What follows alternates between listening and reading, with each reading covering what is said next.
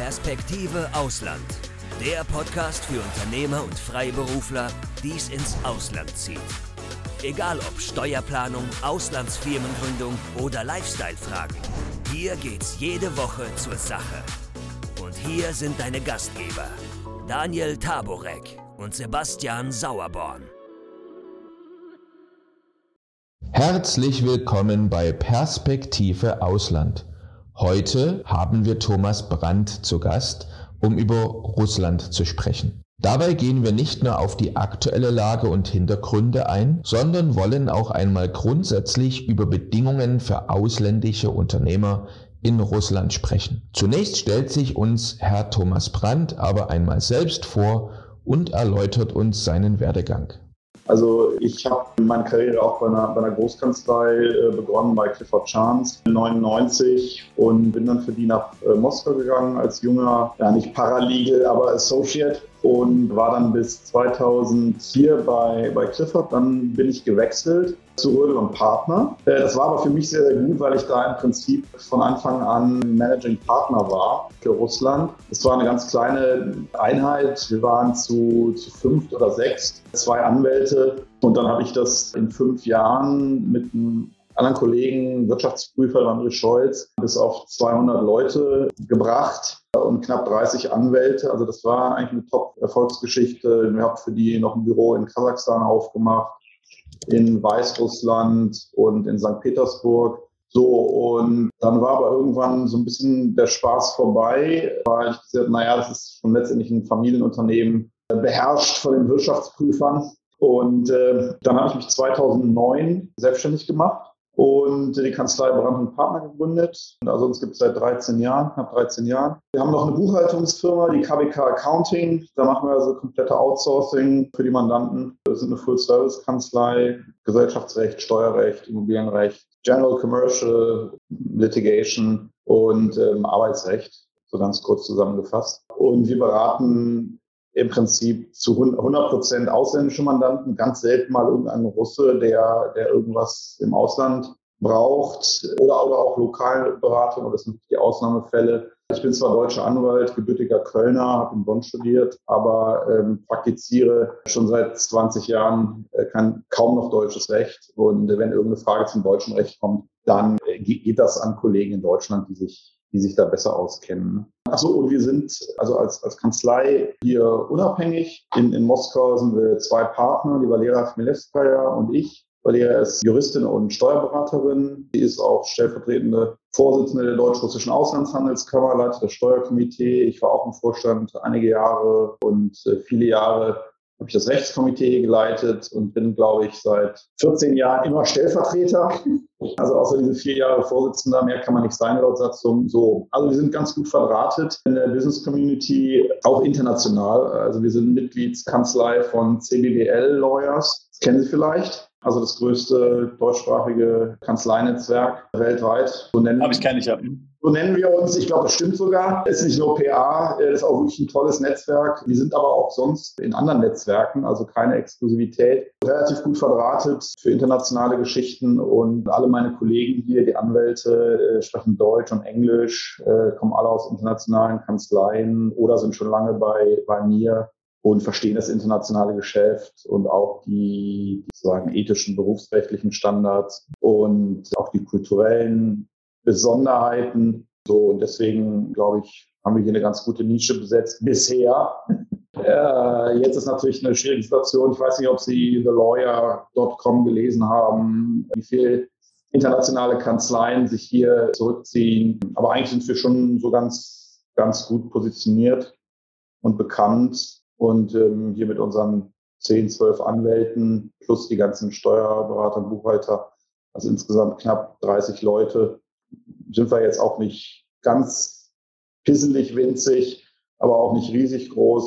Und äh, ja, Großteil unserer Mandanten ist mittelständisch, aus den verschiedensten Industriebereichen, aber auch Großkonzerne, auch börsennotierte Unternehmen. Jetzt haben wir die letzten zwei, drei Wochen viele Anfragen, auch von neuen Mandanten interessanterweise, äh, zu den Sanktionen, äh, zu Personalmaßnahmen, äh, aber auch laufendes Geschäft natürlich. Ne? Ich stelle mir vor, dass bei Ihnen ja gerade momentan die Telefone heiß laufen müssen. Ja, also das sind ja auch viele bestehende Mandanten sicherlich fragen, was sollen wir jetzt machen, was passiert mit unseren Assets, was passiert mit unseren Unternehmen, sollen wir schließen, sollen wir weitermachen. Also ich, ich kann mir ja vorstellen, dass es jetzt momentan für Sie relativ hektisch ist. Äh, ist es so?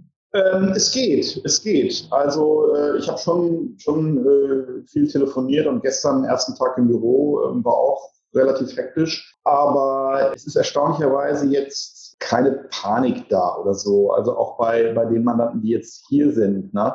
Gerade die Mittelständler, die sind, die lesen natürlich auch alle Zeitungen, aber die sehen auch, wie ist die Realität hier. Es sind schon unterschiedliche Bilder, die da entstehen. Ne? Also das, was man sieht und praktisch hier vor Ort hat und erfährt und das, was man in der Zeitung liest. Ich glaube, das ist eine wichtige Differenzierung. Was sind denn, ich sage äh, zum Beispiel mal so, so, so, typische Mandanten, die Sie jetzt haben, in welchen Branchen sind die jetzt denn zum Beispiel tätig dort in Russland? Was, was sind das so für Unternehmen? Übrigens, wenn du keinen unserer interessanten Podcasts mehr verpassen willst, dann klick jetzt gleich auf Abo und besuch uns doch mal auf unserer Webseite www.perspektiveausland.com.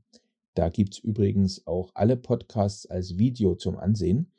Und du kannst uns dort deine Fragen, Kommentare oder Vorschläge für neue Sendungen hinterlassen. Ganz, ganz unterschiedlich. Ne? Also ich habe gestern mit jemandem zusammengesessen, das ist ein Chemie-Speziallogistiker und die Informationen über die Sanktionen, die liest er auch selber.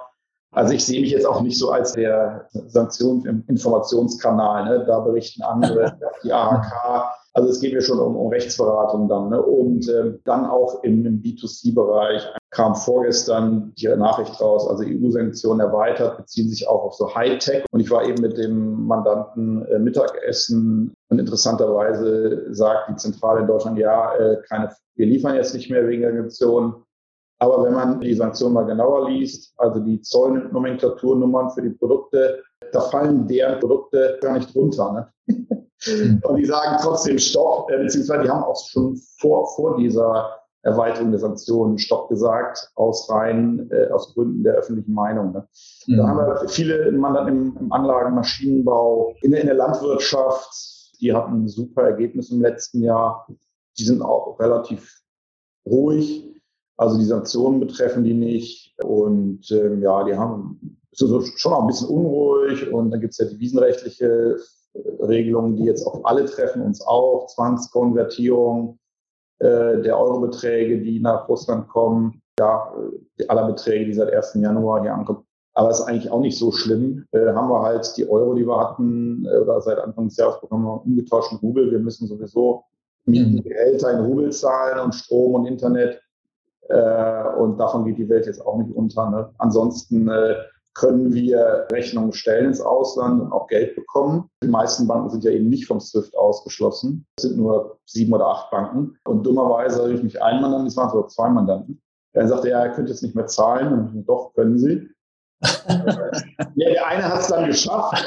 Und der andere, seine Bank, äh, die führen die Zahlung trotzdem nicht aus. Ja, also schon interessant, ne? Verstoß gegen wahrscheinlich den Bankvertrag einfach willkürlich keine Zahlung mehr leisten. So. Man nannten ja Automobilzulieferer, da sieht schon ein bisschen schwieriger aus. Äh, einer unserer Mandanten, die waren eigentlich sehr gut im Geschäft. Also Automobilindustrie ist jetzt relativ tot und da gibt es wohl auch interne Diskussionen, sagen ja, hier zumachen oder so. Es gibt ja auch relativ viele, ich sage es jetzt einfach mal so, Hinzköpfe in den Zentralen, die so im vorauseilenden Gehorsam dann alles dicht machen wollen, obwohl es überhaupt gar keinen Grund gibt. Ne? Und äh, der Großteil der Mandantenunternehmen sind aber viel rationaler und das schätze ich sehr. Die gucken ja, ohne auf, auf Moral und Politik zu gucken, wie ist der Markt, können wir Geschäfte machen. Die haben auch eine Verantwortung gegenüber ihren Mitarbeitern hier, ja, äh, und gegenüber den Menschen. Und die meisten sehen das eigentlich ziemlich rational, aber, aber nicht alle. Ne? Was mich mal interessieren würde, Sie sitzen ja dort äh, im Prinzip im Brennpunkt jetzt sozusagen äh, und auch die deutsche, die deutschen Unternehmer oder die EU-Unternehmen, hat, hat die das wirklich kalt erwischt oder äh, hat man das irgendwie kommen sehen und haben sich da einige schon vorher vorbereitet? Nein, ich glaube, das hat, ich glaube, das hat alle, äh, alle kalt erwischt. Wobei äh, kalt erwischt, ähm, was ja uns hier auszeichnet, auch die Russen und die Mentalität ist, äh, die sind alle sehr krisenerprobt. Ne? Also die Russen jetzt auch in dieser Situation, die verfallen nicht in Panik. Also seit ich hier bin, seit 1999, wenn man auch die 98er, 99er Rubelkrise, Staatsbankrott mitrechnet, wir haben eigentlich alle fünf Jahre hier irgendeinen, äh, irgendeinen Hammer. Und äh, wenn es hier bergab geht, dann sitzen die Russen zu Hause, trinken Tee und äh, fliegen nicht mehr an die Côte d'Azur. Ne? Und das Leben geht auch weiter. Also die haben eine, eine viel größere Ruhe und psychische Stabilität, würde ich sagen, als die Deutschen, die schon irgendwie in Ohnmacht fallen, wenn es kein Klopapier mehr gibt. Ne? Wie muss man das sich jetzt äh, vor Ort äh, vorstellen, äh, zu diesen westlichen Sanktionen? Wie treffen die den Normalbürger oder treffen die den überhaupt nicht? Ich meine, gut, ich kann mir vorstellen, vielleicht kriegen sie keine US-Dollar mehr aus dem Geldautomat, aber wie, wie hat sich das ausgewirkt auf den Normalbürger in Russland, die, diese Sanktionen? Also ich war ja die letzten vier Wochen in der Toskana äh, in meinem Haus und bin seit erst seit Donnerstagnacht wieder hier und habe mich jetzt in den letzten, wie viele Stunden sind es, 448 Stunden eigentlich nur zwischen Kanzlei zu Hause und Supermarkt bewegt. Und im, im Restaurant war ich hier. Ich wohne direkt im Zentrum, fußläufig von der Kanzlei, 15 Minuten vom Roten Platz entfernt. Und hier ist eigentlich alles sehr, sehr ruhig. Die Sonne scheint. Im Supermarkt war ich ganz erstaunt. Die Preise waren fast unverändert. Äh, es war alles da. Im Restaurant waren die Preise auch bisher unverändert oder unmerklich äh, verändert. Also es scheint hier erstmal alles relativ normal, auch bei der Einreise mh, hm, alles normal. Und ich habe aber heute zum Beispiel, war meine Vermieterin da, ich musste ja die Miete zahlen, die kriegte immer ein Bar. äh, und die sagte, ja, sie hat jetzt mit ihrem Auto irgendein Problem gehabt und äh, es gibt ja jetzt ein Importverbot oder Exportverbot auf, auf Fahrzeuge, Ersatzteile. Und die sagte, ja, sie war jetzt in der Werkstatt, in der Werkstatt, da schlagen sich wohl die Leute die Köpfe ein. Wahnsinnige Schlangen, weil jetzt alle noch irgendwelche Teile und so haben wollen. Also ich glaube schon, dass sich die, die Sanktionen auswirken. Ich war auch noch nicht jetzt in einer großen Shopping Mall, aber was ich gehört habe, auch von Kollegen, Bekannten, da geben die Leute schon richtig Geld aus und kaufen noch das, was noch da ist. Und ja, der hier Leica-Kameras, die so einen Flagship-Store in Gumm haben, die machen am Montag zu. Der Kollege sagte mir, ja, es sind schon 70 Prozent der Läden, also es sind all die Luxury Brands, die haben alle zu. Ne? Der Rubel hat unheimlich an Wert verloren, was aber ja innerrussisch, wenn man nur auf Rubelbasis kauft, ja eigentlich egal ist. Da spielt die Inflation eine Rolle äh, die Preissteigerung. Und die, die wird so oder so kommen. Also wird zu einer Verarmung führen, einer zeitweiligen. Ich glaube, das ist ganz logisch. Was sonst noch passieren wird, mal, mal schauen. Ne? Viele haben auch Angst um ihren Arbeitsplatz. Ähm, die meisten ausländischen Unternehmen, die im Moment ihr Geschäft einfrieren, machen das zeitweilig und unter Fortzahlung der Bezüge. Weil äh, das anders zu machen ist durchaus, sage ich mal, auch nicht, nicht ohne, weil es Positionen gibt der, der russischen Regierung, der Behörden, quasi grundlose Einstellungen von Aktivitäten als vorsätzlichen Bankrott zu sehen. Dann gibt es noch den Gesetzesentwurf im Moment, der ist allerdings noch in der, in der öffentlichen Diskussion. Unternehmen, die ausländischen Unternehmen oder und deren Töchtergesellschaften hier unter Fremdverwaltung stellen zu können und enteignen zu können, wenn die nichts machen. Da ist aber erstmal die gute Nachricht, das gilt nur für Unternehmen ab 100 Mitarbeitern oder einer Milliarde Umsatz. Ja, das heißt, den Großteil der kleineren ausländischen Vertriebsgesellschaften trifft das gar nicht.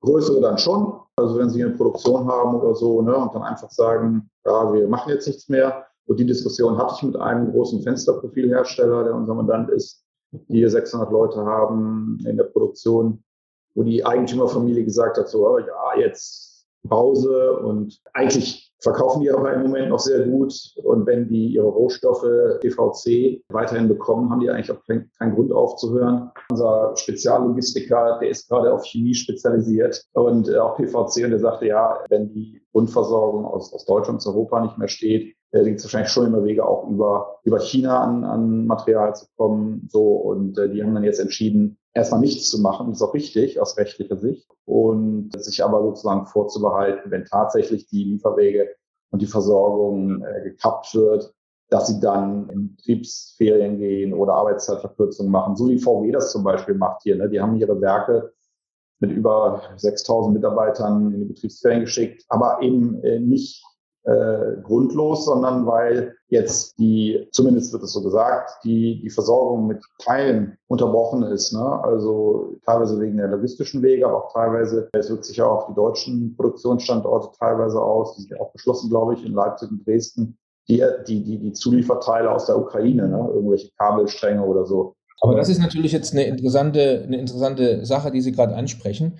Weil da wird ja momentan auch in, in Deutschland wahrscheinlich, äh, also das ist da, wo ich das verfolge, und ansonsten äh, europaweit immer diskutiert, wen treffen die Sanktionen letztendlich härter, Russland oder die Europäer selber? Und Putin hat ja da in seiner letzten Ansprache äh, schon mal seine Meinung zumindest zu dem Thema gesagt. Er hat ja gesagt, der ganze Planet wird letztendlich drunter leiden unter dem, was da gerade passiert. Aber ich weiß nicht, wie sehen Sie das jetzt? Sie haben jetzt mit einigen äh, deutschen Unternehmen gesprochen und davon sind ja einige welche, die, wie Sie gerade gesagt haben, dort auch in der Zuliefer, zum Beispiel Industrie selber herstellen und letztendlich sind wir alle vernetzt. Das heißt, fast jedes Unternehmen wird irgendwelche Teile aus dem Ausland beziehen, meistens auch aus Europa, dann dort vielleicht weiterverarbeiten, wird wiederum auch bestimmte Dinge produzieren dort und vielleicht nach Europa verkaufen. Sie haben ja jetzt gesagt, also es gibt schon einige Dinge zu spüren in Russland. Aber wie sehen Sie das? Sie haben ja da vielleicht auch einen besseren Überblick, mit Sicherheit einen besseren Überblick als ich jetzt. Wie trifft das aus Ihrer Sicht Europa und Deutschland? Also ich bin ja kein Ökonomist. Ne? Also es ist auch nur, ich bin Zeitungsleser und aufgeweckter Mitbürger, der auch, weil er aus einer Journalistenfamilie kommt, gern und viel Zeitung liest. Also natürlich ist äh, die, die, die Wirtschaft vernetzt, aber also Russland ist natürlich schon schwerpunktmäßig äh, in Industrien tätig oder im Bereich tätig und gerade auch Exporteur die äh, vielleicht, vielleicht auch für Deutschland nicht so bedeutend sind. Ne? Also äh, klar, Öl und Gas, äh, andere äh, Ressourcen, Windkraft, Militär, bisschen auch IT und so. Aber auch Weizen. Ne? Jetzt aber was, was Hochtechnologie angeht, ist es ja jetzt eher, eher ein Einkaufsmarkt ne? und nicht Verkaufsmarkt. Aber dass da Interdependenzen äh, da sind, ist, ist ja ganz klar. Ne? Und allein in Deutschland hängen ja auch irgendwie mehrere hunderttausend Arbeitsplätze letztendlich an Russland. Mhm. Also für mich ist ganz klar, dass das für niemanden gut ist. Was passiert, die Sanktionen und deswegen muss es ja auch möglichst schnell Frieden geben. Und dann ist die Frage, wie lange bleiben die Sanktionen aufrechterhalten. Ne? Also ist es sozusagen wie eine Gefängnisstrafe. Auf Angriffskrieg stehen zehn Jahre Sanktionen oder werden die Sanktionen zurückgedreht, wenn es einen Friedensvertrag gibt zwischen der Ukraine und Russland, weiß keiner. Ne? Mit dem Iran geht das ja schon ziemlich lange so, ne? auf hohem Niveau und dann mal wieder ein bisschen weniger hohem Niveau so. Und ich glaube, das ist, das ist nicht gut für, für Europa. Ne? und vielleicht sogar schlechter für Europa als für Russland, weil äh, also der westliche Block, das sind keine Ahnung 1,5 Milliarden Leute. Da sind allein China und Indien mehr, ne? abgesehen von den äh, arabischen, arabischen Raum, Afrika, Südamerika. Und das wird auch in der, in der russischen äh, Presse, also gerade im ersten Kanal im Fernsehen, das gucke ich auch manchmal, teilweise ganz interessant, teilweise auch schon ziemlich krass, was da für Talkshows laufen. Also teilweise auch, dass ich dann abschalte. So, und die sagen aber ja, ne, also der Westen, die paar Mannekes, äh, wir haben viele Freunde noch, international, ne? also nicht nur Nordkorea und, und Venezuela. Und also für mich ist Russland ein europäisches Land, europäische Kultur, aber und die, die meisten 70 Prozent der Einwohner der Russischen leben ja auch vor Moral. Das heißt, die wenigsten leben im asiatischen Teil, aber der Großteil der Fläche ist in Asien. Und das ist vielleicht weder europäisch noch asiatisch, weil ich sage, das ist für mich europäisch. Aber ähm, deswegen, also mein ukrainischer Kollege, der in Kiew gesessen hat, mit dem habe ich eben noch geschrieben, der wünscht sich natürlich, dass Russland verreckt und zum nächsten Nordkorea wird. Er ist sehr emotional, das kann ich auch verstehen. Er ist mit seiner Familie in, in die Westukraine geflüchtet und so. Seine Kanzlei ist dicht. Der organisiert im Moment Hilfstransport und so. Dass der nicht sauer und verbittert ist, ist logisch. Ne? Aber ich hoffe es erstens nicht, weil ich glaube, das ist schlecht für Gesamteuropa, ist vielleicht für die Amerikaner gut, aber für uns nicht. Hierzu versucht Thomas Brandt uns jetzt einmal die russische Sichtweise dieser ganzen Situation sowie die Hintergründe dazu zu beschreiben. Ich habe ihm auch gesagt, es ist natürlich alles scheiße, der Krieg. Und es hätte vermutlich schon einen Weg gegeben, das zu verhindern. Auch wenn mein Blick auf die Dinge ist, äh, das hatten wir auch, da war ich schon gesagt, ne, äh, der Putin hat oft genug gesagt, rote Linie, Ukraine, NATO geht überhaupt nicht. Im Westen hat die keiner ernst genommen. Also, ja, ja, lass sie mal reden. Die werden ja schon nicht die Ukraine überfallen, ne? ohne die Russen richtig zu kennen. Ne? Und das sind halt keine Sonntagsredner, so wie viele im Deutschen Bundestag, die wirklich so viel erzählen, wo man merkt, so, ja, die labern nur, äh, machen aber nichts. Das sind die Russen eben nicht. Ne? Und deswegen war auch ein bisschen meine Sorge, jetzt wenn die Sanktionen zu sehr, zu, zu viel und wenn die Russen wirklich in der Ecke stehen. Äh, also ich glaube jetzt nicht, dass sie Selbstmörder sind und dann auf den roten Knopf drücken, aber ich habe schon so ein bisschen so un, un, ungutes Gefühl, dass er jetzt hört doch mal auf damit. Ne? Also nicht nur um die Russen nicht komplett zu demütigen, aber auch, auch wegen der eigenen Sicherheit. Ne? Und ich hoffe, das habe ich dem Ivo auch gesagt. Also wir, ne, wir Deutschen, zwei Weltkriege, Russland zweimal überfallen, die Russen noch von Napoleon und den Schweden überfallen worden. Also wir Deutschen haben nach dem Zweiten Weltkrieg haben auch eine zweite Chance bekommen. Ne? obwohl wir so unglaubliches Leid über ganz Europa gebracht haben. Ne? Und das, das würde ich den, den Russen, der jungen Generation, auch wünschen, ne? Dass jetzt nicht die Russen als Volk, dann auch als Staat für die nächsten 100 Jahre äh, so abgestempelt sind und gebrandmarkt sind und so eine völlige Russophobie herrscht, sondern dass sie auch eine zweite Chance bekommen. Ne? Okay, bei, bei Adolf war es relativ einfach, der war dann weg, weil er sich im Bunker erschossen hat. Das wird Putin nicht machen. Und das ist die Frage. Ne? Äh, ich glaube, das, das sollte kommen, wird auch irgendwie kommen, hoffe ich. Wobei er auch schon die, also die letzten Jahre, ne, nicht nur, nicht nur nach der Krim-Geschichte und dem Umsturz in, in der Ukraine, war ja schon so eine gewisse auch äh, Abneigung da. Die war davor auch da. Also das habe ich immer auch die ganzen Jahre davor, war mir das extrem unangenehm, wenn ich zum Beispiel nach Deutschland einreise aus Russland irgendeiner Passkontrolle und dann da meine russischen Kollegen oder Geschäftsleute von den deutschen Grenzbeamten so wie der letzte Dreck behandelt werden. Ne? So, wo ist Ihr Rückflugticket? Haben Sie Geld? Wer sind Sie? Das waren dann gestandene Geschäftsleute, reiche Leute, äh, Kulturschaffende, was auch immer. Ne? Das ist so eine, also bei vielen, ja Gott sei Dank nicht bei allen, ne? aber so im allgemeinen Bild doch so eine gewisse, ja, so ein Urmisstrauen und, und Abneigung gegen, gegen das Russische. Und das, das tut mir wirklich in der Seele weh, weil ich bin hier sehr willkommen, ich fühle mich hier sehr wohl. Die Russen,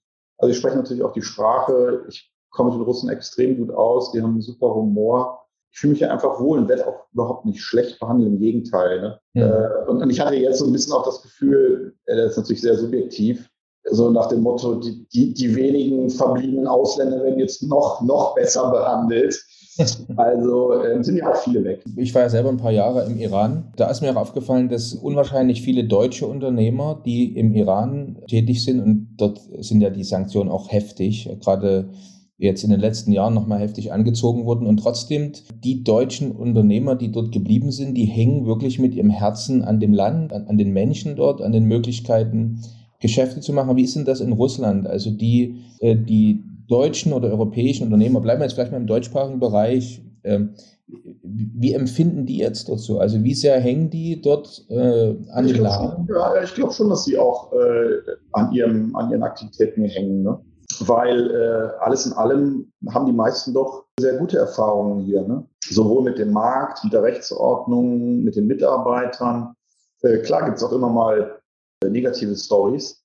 Aber das Gros meiner Mandanten, die machen hier super Geschäfte. Der Rechtsrahmen hat sich absolut gut entwickelt. So, und deswegen haben viele hier auch wirklich äh, sich, sich wohlgefühlt äh, und gut, gut gearbeitet. Ne? Und jetzt abgesehen auch von den ganzen, ich glaube, es ist auch so ein bisschen Hoffnungsschimmer für die deutsch-russischen Beziehungen. Die sind ja nicht nur wirtschaftlich, ne, sondern die sind auch kulturell und vor allen Dingen zwischenmenschlich. Es gibt die Deutsch-Russen, die jetzt viel in Deutschland sind, aber auch wieder viele zurückgekehrt sind. Es gibt unheimlich viele zwischenstaatliche Ehen. Und deswegen, die, die Brücken werden nie komplett abbrechen. Ich sehe mich jetzt auch wieder und weiter, habe ich immer schon auch als Brückenbauer. Ne? Jetzt äh, haben wir einen Rückschritt gemacht und versuche nach vorne zu blicken. Ne? Aber wie gesagt, also ähm, das ist ja jetzt alles noch ganz frisch. Und wie sich die Lage entwickelt, auch unsere Kanzlei, schwer zu sagen. Also wir haben eigentlich die letzten Jahre immer genug zu tun gehabt. Und wie es jetzt wird, weiß ich nicht, ob wir, ob wir vom Rückzug der internationalen Kanzleien profitieren, glaube ich eher nicht, weil die doch eine andere Mandantenstruktur hatten. Also viele auch russische Staatsunternehmen, Großkonzerne, die im internationalen Geschäft beraten haben, weniger Mittelstand. So, und wir, wir werden ja, sind ja keine Kandidaten für russische Großkonzerne.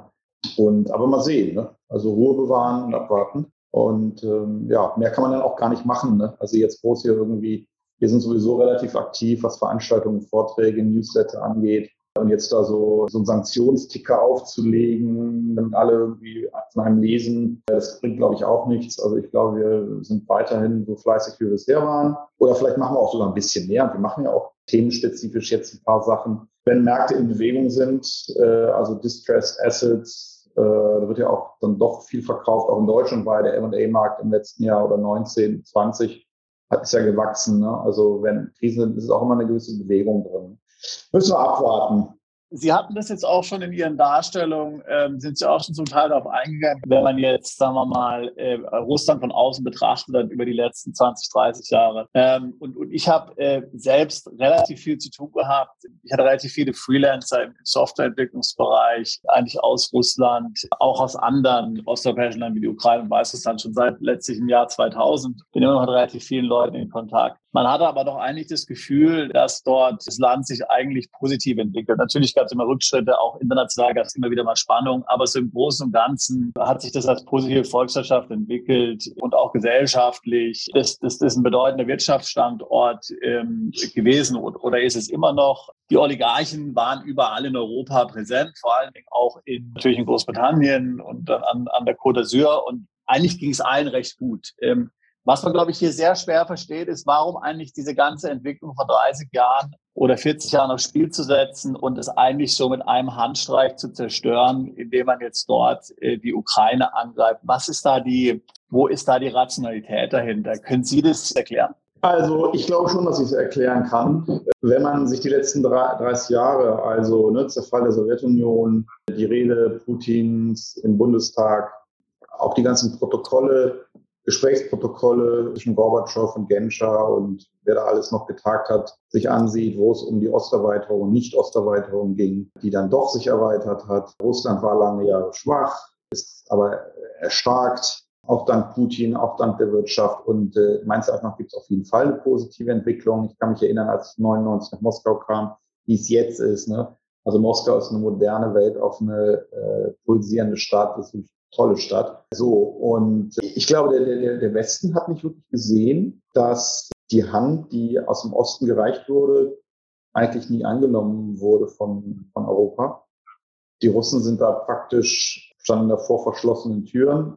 Äh, also was jetzt auch der Lavrov, der Außenminister, sagt, ne, und die Sprecherin, ey, das mag vielleicht ein bisschen absurd klingen, aber ich finde es nicht ganz absurd, sondern man kann schon, glaube ich, darüber reflektieren. Die haben gesagt, ja, wir verhindern jetzt mit dieser Aktion eigentlich, dass es später zum viel schlimmeren Krieg kommt. Und zwar eine Auseinandersetzung zwischen Russland und der NATO. Wenn die Ukraine in der NATO ist und die NATO wirklich an die, an Russland grenzt, dann da irgendwas passiert an der Grenze und dann der Verteidigungsfall eintritt, dann macht's Bums, Bums und fertig ist. Ne? Ich glaube, die wollten einfach die, die, die Warnungen die, die immer wiederholten Aussagen von Putin rote Linie, das geht gar nicht. Die Ukraine kann nicht in die NATO. Die Reaktion von, von Stoltenberg und so, ja, ist ein souveränes Land, müssen die selber entscheiden. Ne? Ich glaube, das war ein Fehler. Die hätten einfach sagen müssen, ja, ja, okay, wir verstehen das. Auch russische Sicherheitsinteressen gibt es machen wir euch zum, zum Finnland oder, oder Schweden oder Österreich. Äh, und das wäre es gewesen. Ne? Ich glaube, äh, die haben sich gesagt, nö, Angriff ist die beste Verteidigung. Wir wollen das nicht, wenn die uns überhaupt nicht zuhören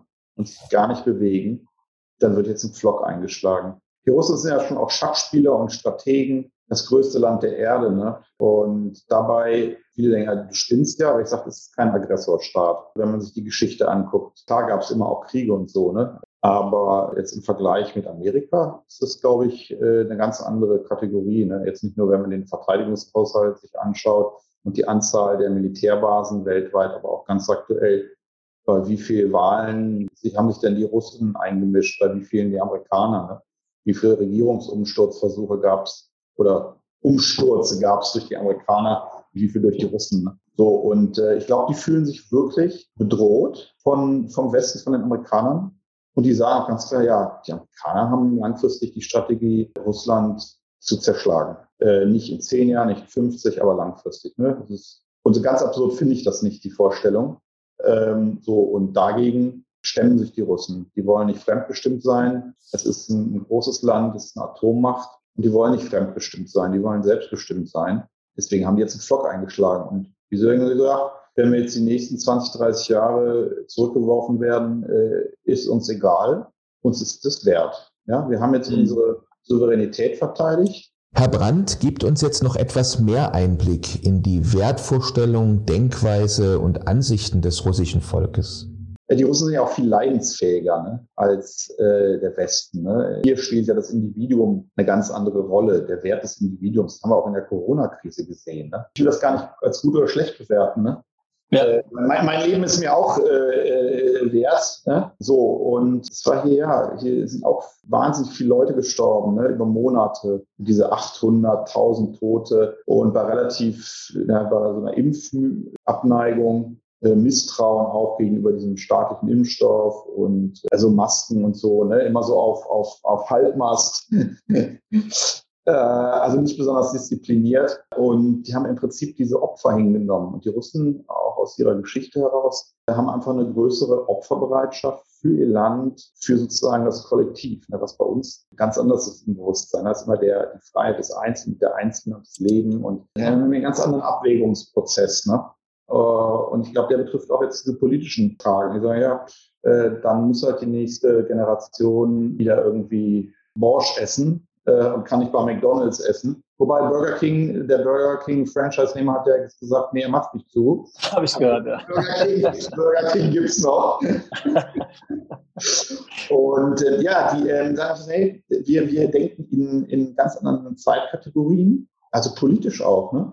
Ja, das sind die nächsten 30 Jahre wurscht. Wenn wir das jetzt machen, dann wissen alle, don't mess with Russia. Ne? Wenn, wenn er uns zu nahe kommt, dann knallt's und nicht nur als Rhetorik, sondern als reale Handlung. Ne? Und das unterscheidet auch, glaube ich, äh, die Russen von, von den Europäern, ne? weniger von den Amerikanern. Die, die, die, die, die Europäer, das ist ja reine Rhetorik, die können ja gar nichts machen. Und deswegen sind sie auch so psychisch auf diese Sanktionen fixiert, ne? weil sie eigentlich hilflos sind. Für mich ist es ein Ausdruck der Hilflosigkeit. Und die Russen handeln und schlagen Pflöcke ein. Ne? Und deswegen mhm. auch die, diese, diese Aktion, die natürlich extrem traurig und, äh, und, und schlimm ist. Und also ich bin schon eigentlich Pazifist und würde mir wünschen, dass das möglichst schnell ein Ende findet. Aber das ist so der, der psychologische Hintergrund. Ne? Das heißt, die nehmen das in Kauf für, für quasi ein höheres Ziel, wenn es denn ein höheres Ziel ist. Ne? Äh, Erhalt der Staatlichkeit, der Souveränität und der Sicherheit des Landes. Also ich glaube nicht, dass das irgendein Käse ist, ja, weil du sagst, ja, was für eine, was für eine Bedrohung, denn die NATO ist ein Verteidigungsbündnis. Ja, also warum gibt es die NATO überhaupt noch? Ne? Wenn man das sich historisch anschaut, als Gegengewicht zum Warschauer Pakt, den Osten gab es gar nicht mehr, kann man viel darüber diskutieren. Ich bin jetzt auch kein, kein Politologe oder so. Aber dass die Russen sich bedroht gefühlt haben durch die äh, durch die NATO-Osterweiterung, weniger jetzt durch die EU-Erweiterung. Ja, wobei ich mich auch frage, warum muss jetzt Europa jetzt sagen, äh, okay, jetzt Ukraine tritt bei und Georgien auch. Und so, das ist für mich alles, da hätte man, kann man auch noch warten. Ne? Aber wie gesagt, ich glaube, dass die Russen sich wirklich vielleicht nicht bedroht direkt fühlen oder vielleicht schon bedroht fühlen, aber auf jeden Fall, dass das deren Sicherheit beeinträchtigt, diese ganze Thematik. Und das kann ich nachvollziehen. Ne? Deswegen kann ich auch den Schritt nachvollziehen, Wobei ich glaube, man hätte das vielleicht doch auf diplomatischen Wege hinkriegen können oder, oder müssen. Das ist aber schwer zu beurteilen. Da ist ja so viel auch hinter den Kulissen gelaufen, was man gar nicht weiß. Aber ich habe das so verstanden, dass, dass es letztendlich so eine Art Deadlock war. Die Ukrainer nicht wollten, die Russen dann auch nicht wollten. Und dann, als der Zelensky noch anfing, darüber zu reden, wir, wir wollen jetzt Atomwaffen bauen, da haben die Russen gesagt, so jetzt reicht's, ne? Zack entmilitarisieren. Mit diesem Entnazifizieren, das ist natürlich irgendwie, das habe ich gar nicht so ganz verstanden, was sie jetzt meinen. Ne? Und das ist relativ viel im, im, im russischen Fernsehen auch, ne? darüber gesprochen. Ne? Auch über diesen Genozid, dass die Russen da in, in, in der Ostukraine, und das ist ja auch, wenn man die OECD-Berichte äh, liest, äh, schreibt natürlich keiner drüber. Da gab es ja schon viele Angriffe ne? und auch viele, viele tote Zivilisten durch Angriffe der, der ukrainischen Armee. Schreibt aber im Westen natürlich keiner drüber. Wie über, über so viele andere Sachen auch nicht. Ne? Deswegen äh, freie Presse. Äh, ja. ja, so ist, so ist die Lage. Äh, und jetzt wir als Wirtschaftsanwälte, wir hoffen natürlich, dass äh, der russische Markt weiterhin doch Ziel für europäische Unternehmen bleibt. Der flächenmäßig größte Staat, der zahlenmäßig einwohnermäßig größte Staat Europas mit nicht nur Naturressourcen, aber auch Human Resources, ne? also gerade auch im IT-Bereich, Sie haben es vorhin gesagt, wir haben auch eine ganze Reihe von Mandanten, die hier Dependancen haben, die IT-Entwicklung machen, aber auch, äh, und hatten wir gerade in den letzten vier, fünf Monaten auch zwei Beratungsprojekte, die mit ganz vielen Freelancern hier gearbeitet haben ne? und relativ unstrukturiert, auch mit teilweise Risiken und wir haben dann bei der Umstrukturierung äh, müssen beraten, wie die, wie die ihre Zusammenarbeit mit diesen Freelancern rechtlich sicher gestalten können. Ähm, so, das ist ein, ein hochgebildetes Volk, ne? belesen wie fast kein anderes. Und ja, ich glaube, ich weiß nicht, ich werde es wahrscheinlich nicht mehr erleben, aber ich bin relativ sicher, the best is yet to come. Ne? Also ich glaube, ich glaube schon an eine große Zukunft äh, Russlands. Jetzt kommt Herr Brandt noch einmal auf die Haltung Europas gegenüber Russland zu sprechen und vor allem auf die Frage, welchen Einfluss der Umgang der EU mit Russland auch auf das russische Handeln hat.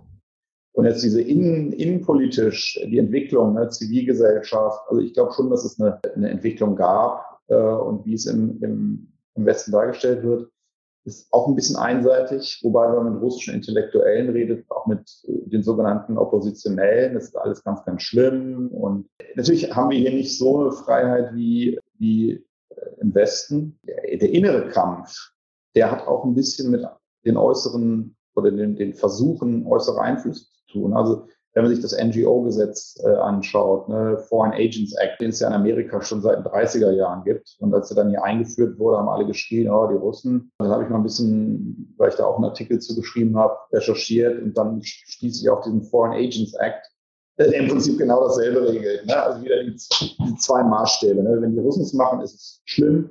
Wenn die Amis es machen, ist es, ja, ist ja im, im Namen des Guten. Ne? Äh, so, und der, der, ich sage mal, diese, der innere Krieg gegen Einflüsse von außen, die versuchen, äh, das russische System zu destabilisieren. Den, den gab es und den gibt's. Und äh, das kann ich auch nachvollziehen. Also so wie ich auch das NGO-Gesetz nachvollziehen kann. Dass die eben sagen, ja, wir wollen keine ausländischen Organisationen, die vom, womöglich noch vom Staat oder von der CIA direkt finanziert werden um hier irgendwie äh, eine Meinung zu organisieren, die eigentlich gar nicht russisch ist. Ne? Aber da könnten wir ja Abende über Abende drüber zusammensitzen. Ich versuche nur, beide Seiten so ein bisschen zu verstehen. Und äh, im Westen ist aus meiner Sicht äh, diese Fähigkeit oder de, de, der Wille, die andere Seite zu verstehen, relativ beschränkt. Und das, das ist, glaube ich, nie gut. Und das wusste auch sogar schon Willy Brandt. Ne? Äh, als er irgendwann in den 70er Jahren die Politik der kleinen Schritte und sagte, die Wahrheit hat immer zwei Seiten, ne? so, so ideenmäßig, ich habe jetzt das Zitat im Kopf. So sieht's aus. Jetzt ist eben wirklich die Frage, wenn, wenn heute ein Mandant zum Herrn Sauerborn kommt und sagt, also Russland, würden Sie jetzt gerade in dieser Situation jemanden empfehlen, lieber ab, erstmal abzuwarten noch oder durchaus jetzt zu sagen, okay, also der ganze Gründungsetablierungsprozess, der nimmt eh eine bestimmte Zeit in, in Anspruch und dann bis dahin haben wir wieder Ruhe in der Kiste oder wie, wie gehen Sie momentan vor, auch mit, mit Unternehmen, die vielleicht, nehmen wir mal an, im Dezember letzten Jahres zu Ihnen gekommen sind und gesagt haben, Herr Brandt, äh, wir haben da was vor in Russland. Was raten Sie jemandem in so einem Umfeld? Wir beraten keine natürlichen Personen, die nach Russland kommen ne? oder nur in, in äh, in, Ausnahmefällen. Ne? Und ich sehe jetzt auch Russland nicht wie vielleicht England oder Südafrika oder keine Ahnung, Spanien als Land, wo, wo ein Europäer jetzt, jetzt hingeht, um auszuwandern. Ne? Um neues Leben zu starten. Das fängt allein schon mit der Sprache an. Ne? Also wenn Sie kein, kein Russisch können äh, und hier irgendwie hier sich ein neues Leben aufbauen wollen und Geschäft machen, das funktioniert ja gar nicht. Also äh, es gibt aber zum Beispiel relativ auch viele Deutschrussen, ne? also die einen russischen Hintergrund haben, die lange in Deutschland gelebt haben und dann jetzt Geschäfte in Russland machen auf äh, Kleinunternehmerniveau. Äh, das sind aber auch nicht unsere Mandanten, ne? weil wir beraten Wirtschaftsunternehmen, die investieren. Also natürlich ist der Markt groß und interessant, aber das hängt natürlich vom spezifischen Produkt und dem Markt ab. Also westliche Technologie, Know-how. Maschinenanlagenbau, warum sind die so erfol erfolgreich in Russland? Weil hier viel produziert wird und dafür westliche Anlagen, Maschinen und Know-how benötigt werden. Ne? Wenn wir jetzt über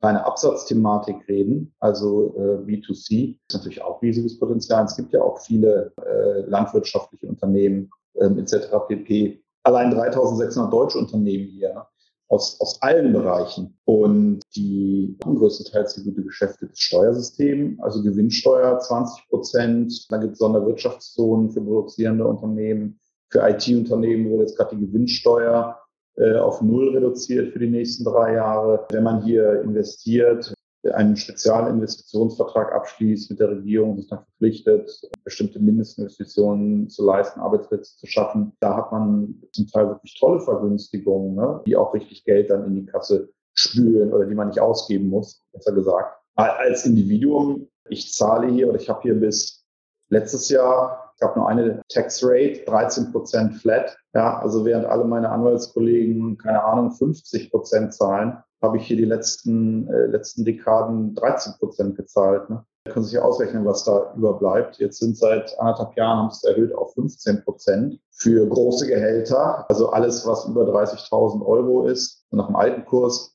alles drunter mit 13 weiterhin, alles drüber mit 15. Ne? Also zwei Prozent mehr ist immer noch äh, wahnsinnig wenig. Ne? So, das heißt, es ist im Prinzip schon so eine Art Steueroase, kann man fast sagen. Also wie ist denn die Einstellung zu deutschen Produkten eigentlich im Land? Also es gibt jetzt Länder, in denen man deutsche Produkte liebt und äh, auch vorzugsweise kauft. Äh, welche, welche Absatzchancen haben denn deutsche Produkte im Land? Also Made in Germany äh, ist ja absolut äh, der Renner. Ne? Also Vertrauen in die, in die Qualität der Produkte. Und es spielt auch im Hinblick auf ähm, chinesische Produkte eine, eine, große Rolle, also im Industriebereich, weil äh, das ist erstens ein anderes Preissegment, also eigentlich ja teurer und schwerer zu verkaufen, aber viele Unternehmen sagen, und das höre ich auch immer wieder von meinen Mandanten, die, obwohl ihre Produkte teurer sind als chinesische, besser verkaufen, weil äh, die Deutschen echt gut sind im, im After-Sales-Bereich. Ne? Also Service, äh, Ersatzteilversorgung etc. pp. Und das machen die Chinesen im Prinzip nicht. Ne? Die schmeißen ihr Produkt über den Zaun und wenn es kaputt ist, sagen sie, ja, kauft doch ein neues. Und ähm, ja, äh, das spielt auch eine große Rolle. Deutschland genießt einen guten Ruf für die deutschen Produkte, äh, jetzt aber auch nicht immer. Also ist jetzt nicht so, dass der Ruf jetzt völlig glänzend ist. Äh, es gibt dann auch immer mal wieder schlechte PA und teilweise auch begründet, ne? weil deutsche Produkte sind auch nicht immer, immer 100 Prozent. Ne? Das heißt ja auch. Nein, aber im, im Grunde genommen sind wir hier willkommen, auch geachtet und unsere Meinung wird gehört und äh, also das wird geschätzt. Ne? Also auch das Know-how, die Ideen, wie macht ihr das? In, in Europa. Und das sehen wir ja auch schon, ne? die Modernisierung der letzten Jahre. Da hat Russland auch teilweise Deutschland, glaube ich, überholt. Ne? Also das Steuerwesen äh, ist, ist deutlich entschlackt worden. Es geht alles online. Also die Russen lernen, lernen relativ schnell, ne? also nicht so schnell wie die Chinesen. Also das deutsche Know-how äh, ist, ist auf jeden Fall äh, gefragt hier. Ne? Die, nochmal um die, um die Zahlen von der, von der Steuer äh, nochmal ganz kurz äh, festzunageln. Also wir haben keine Gewerbesteuer in Russland. Das ist das, was ich äh, verstanden habe. Es gibt eigentlich nur die körperschaftsähnliche Gewinnsteuer. Und die ist bei 20. Dann habe ich gesehen, gibt es noch Sonderwirtschaftszonen, 15,5 Prozent, falls das noch aktuell ist. Oder 0 Prozent haben sie jetzt gesagt für IT. Ist im IT-Bereich alles umfasst? Also wie sieht es denn eigentlich mit Fintech-Unternehmen aus zum Beispiel? So, Krypto ist ein, ist ein ganz schwieriges Thema. Also hier gibt es diese relativ viele auch äh, diese Kryptoschöpfer. Ja, ich bin da kein Spezialist. Und äh, das ist äh, im Moment in der Gesetzgebung auch relativ umkämpft auch. Also Kryptowährungen als solche. Ähm, lassen wir die zu, lassen wir die nicht zu? Gibt es zwei Meinungen, die einen sagen, ja, nee, verbieten, die anderen sagen, ja, reguliert, zulassen. Ich glaube, im Moment ist eher die Tendenz nicht nicht zuzulassen. Und was das Crypto-Mining angeht, da äh, gibt es hier wohl mal sehr viele so schwarze Keller, wo Crypto-Mining betrieben wird. Und da gab es, äh, habe ich jetzt einen Artikel gelesen, weil die Tarife für Privatnutzer und industrielle Nutzer sind unterschiedlich. Und da haben wohl viele einfach schwarz privat gemeint äh, und dann den Privattarif gezahlt und sind dann irgendwann von den Stromkonzernen von den Stromanbietern äh, zur Kasse gebeten worden, weil es eine gewerbliche Tätigkeit war. Ne? Aber mehr weiß ich dazu auch nicht. Äh, ich glaube, das ist im Moment noch so ein Graubereich. Ne? Und ansonsten gibt es wie gesagt, relativ viele Steuervergünstigungen, auch Vergünstigungen für Kreditaufnahmen für KMU. Es gab im Zusammenhang mit der Pandemie äh, auch eine Absenkung der Sozialabgaben für KMU von 30 auf 15 Prozent. Und ja, das sollte man sich immer im Einzelnen anschauen. Ich habe auch viele Mandanten, denen ist das relativ schnuppe, also die äh, gehen nicht in Sonderwirtschaftszone und für die ist das gar nicht so interessant. Die machen auch nach dem normalen Modell, also mit den Steuern, die es so gibt, hier äh, gute Geschäfte. Ne? Wie ist denn das äh, jetzt vergleichsweise? Wir hatten jetzt erst vor, vor ein paar Tagen in, äh, eine Aufnahme und haben uns mal mit der Türkei beschäftigt, auch als einen interessanten Standort für Unternehmen. Ja. Ähm, natürlich auch wegen der Verkehrsanbindung, aber dort war uns war unter anderem auch ein äh, Argument die niedrigen Personalkosten. Jetzt haben Sie gesagt, also in Russland gibt es gut ausgebildetes, junges Äh, Personal ist die eine Sache, aber wie werden denn jetzt Lohnkosten zum Beispiel in Russland ein Unternehmen, was da hingeht und einstellt? Also ich bin kein professioneller Personalberater.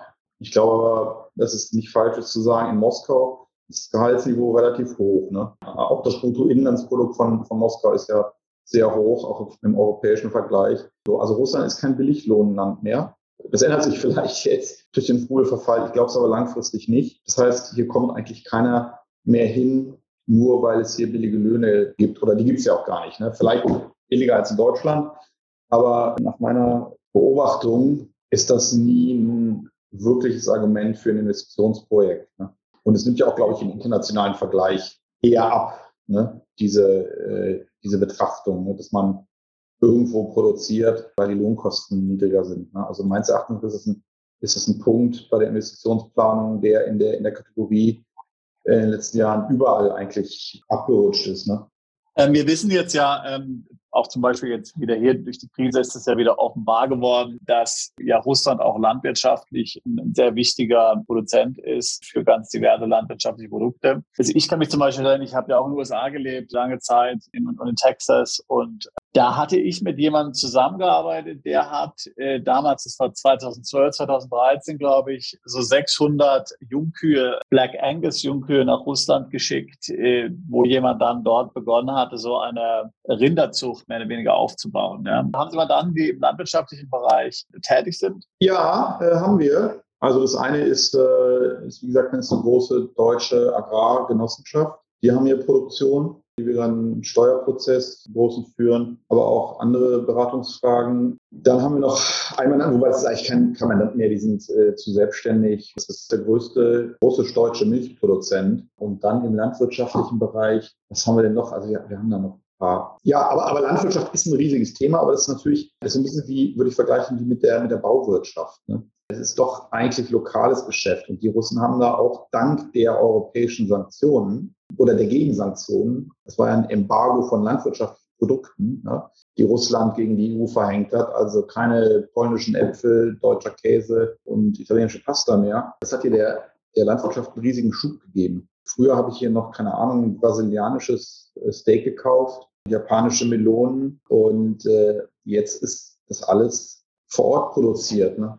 Und das hing auch ein bisschen damit zusammen, dass die äh, unternehmerische Mentalität ein bisschen geändert hat und die Russen angefangen haben, langfristiger zu äh, denken, was Investitionen und Return on Investment ähm, angeht. Ne? Und Landwirtschaft ist da ja ein bisschen langsamer. Und da haben die Russen sozusagen ihr, ihren eigenen Markt zurückerobert so ein bisschen und sind nicht nur noch Absatzmarkt, sondern wieder Nettoexporteur. Ne? Jetzt gerade, wenn Sie sich die, die Weizenthematik anschauen, äh, Ukraine, Russland, ich glaube 30 Prozent äh, der Weltmarktproduktion. Ne? Also Russland ist seit Jahren wieder Nettoexporteur. Und jetzt ist der Exportstopp für, für Weizen und das kann auch noch erhebliche Auswirkungen haben, ne? auch gerade auf, auf Afrika.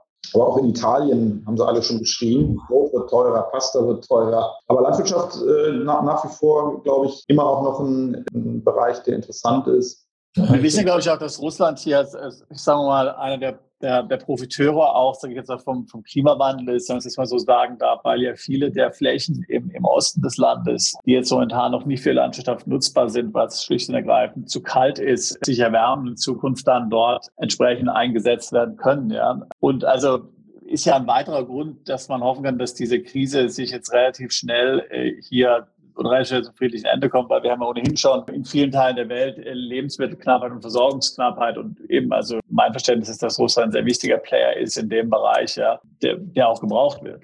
Also wenn Sie sich die Kontinentalbewegung anschauen der nächsten 100 Millionen Jahre, muss ich sagen, auf jeden Fall Grundstück in Sibirien kaufen.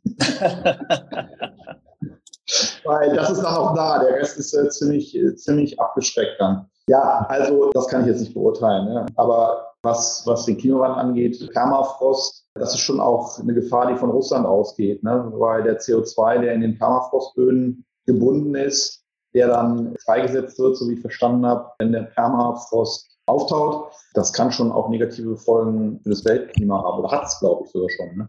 Und gut, Russland ist schon sehr nach wie vor auf fossile Brennstoffe natürlich äh, orientiert. Auch wenn sie vielleicht in den nächsten Jahren dann weniger Öl und Gas nach Europa verkaufen, ja, dann kaufen es die Inder ne? oder und die Chinesen. Und das ist ja auch sozusagen ihr gutes Recht. Und äh, also natürlich ist Klimawandel blöd. Ich glaube, man könnte oder man sollte und man wird irgendwann alles 100 Prozent aus erneuerbaren Energie machen können. Aber wir im Westen können ja den, den Innern, den Chinesen jetzt nicht sagen, ja, mach das jetzt mal auch sofort. Ja, wir haben seit der Industrial Revolution, fing ja eigentlich in England an, der ganze Käse, die die Welt verpestet äh, im Westen. Die anderen haben halt auch ein Recht auf, auf ihre Entwicklung, ne? auf ihrer Zeitschiene. Ne? Deswegen, ja, schwieriges Thema. Eine Frage habe ich an Sie noch. Was ist Ihr Lieblingsgericht in Russland? Nee, also ganz, ganz ehrlich, äh, ich stehe auf mediterrane Küche. Nein, also ganz im Ernst, ich, meine Freundin ist ja Italienerin, Bologneserin und ich bin viel in, in meinem Haus in Toskana, also liebe, liebe italienische Küche. Russische Küche ist mir oft ein bisschen zu schwer, zu fettig, aber hier gibt es auch nette Gerichte. Ne? Also viele Suppen, ja, oder auch ein paar Fleischgerichte aber, aber jetzt nicht so, dass ich sage, jetzt äh, ich kaufe mir auch gerne mal ein Kilo Kaviar, schwarzen Kaviar, den kriege ich hier zu ganz guten Preisen. Aber ansonsten bin ich kein großer, äh, großer Liebhaber jetzt der russischen Küche. Ne? Wunderbar, also war ein sehr interessantes Gespräch, äh, Herr Brandt, ja, also sehr, sehr faszinierend, das mal von jemandem zu hören, ähm, so aus erster Hand, der vor Ort ist ja, also mich wirklich sehr äh, faszinierend.